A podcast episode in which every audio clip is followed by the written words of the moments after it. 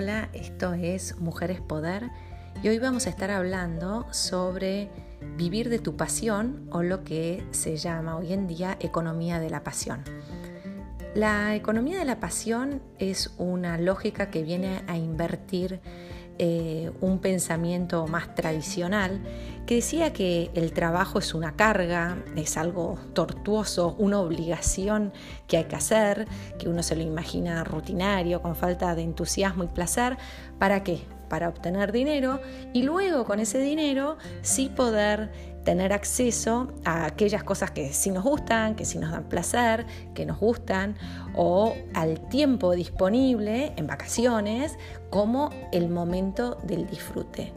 Bueno, con la economía de la pasión se intenta revertir esta lógica que parte de cómo puedo organizar mi vida de tal manera que todos los días sean eh, momentos de crecimiento, momentos de gratos, de estar haciendo cosas que me gustan.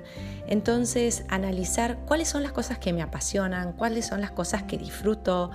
Puedo ser coleccionista de algún tipo de objeto y entonces eh, paso muchas horas del día pensando en eso, averiguando sobre esa temática y cómo puedo luego hacer que eso se transforme en un ingreso económico. O si mi pasión son las plantas y sé mucho de ellas porque eh, le dedico nuevamente mucho tiempo a todo lo que tenga que ver con la jardinería, por ejemplo, bueno, revertir que hago eso que me gusta en los tiempos libres y cómo puedo pensar un negocio, un desarrollo económico a partir de esa pasión que tengo. Eh, este movimiento es muy alentador para las personas eh, que les guste desarrollar y crecer en esa pasión, en esa eh, ocupación que tienen y encuentran a través de las redes sociales una forma de darle eh, un tinte muy auténtico y muy personal a esa pasión. Porque probablemente, siguiendo el ejemplo, haya muchas personas que les guste la jardinería. Pero bueno, ¿cómo puedo transformarlo dándole mi eh, toque personal, mi autenticidad, mis historias, mi narrativa?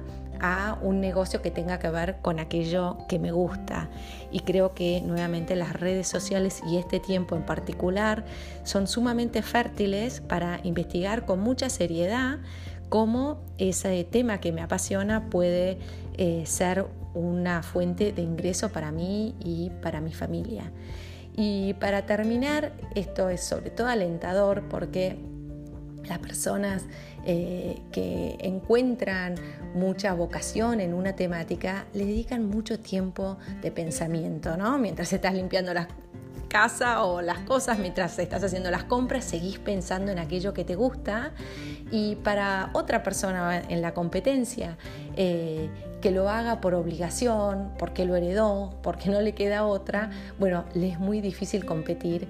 Eh, versus alguien que nuevamente tenga su corazón, su cabeza y su pasión puesta en eso. Así que te animo a que pienses qué cosas te apasionan, qué cosas te, te gustan. Eh, te gustaría pasar muchas horas al día en ese universo y que empieces a soñar, y soñar en grande, ¿por qué no? ¿Cómo podría esa pasión tuya convertirse en una fuente de ingreso?